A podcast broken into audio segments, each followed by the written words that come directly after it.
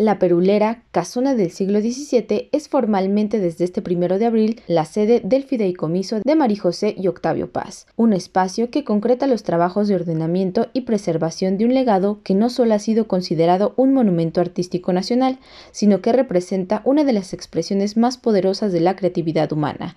Así lo señaló Alejandra Frausto, secretaria de Cultura, al inaugurar la casa María José Octavio Paz. A la fecha se han estabilizado para su posterior tratamiento y alrededor de 70.000 documentos, 8.138 libros, 476 obras artísticas, 472 piezas de arte decorativo, 651 piezas de joyería, 64 prendas de vestir y 50 enseres y muebles diversos. Se siguen inventariando y tratando 360 piezas de material audiovisual que ya se han ordenado como fotografías, videos, negativos y audios. Todo este acervo es tratado con un enorme cuidado, de manera profesional y con cariño y con profundo respeto. Este legado proviene de los inmuebles de Río Guadalquivir, de Plinio y de Porfirio Díaz. Asimismo, aseguró que el acervo se encuentra bajo el cuidado del Centro Nacional de Conservación y Registro del Patrimonio Artístico y además está custodiado por la Guardia Nacional.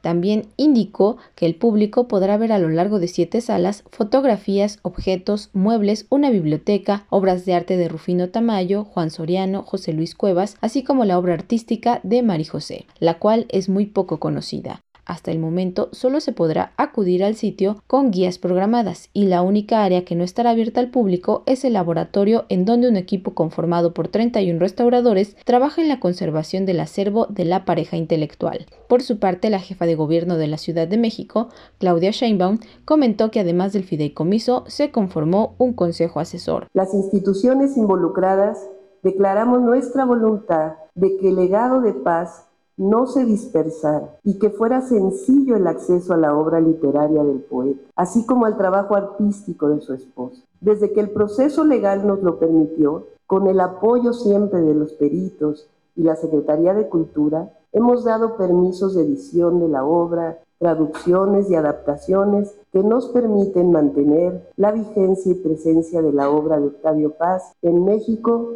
y el mundo.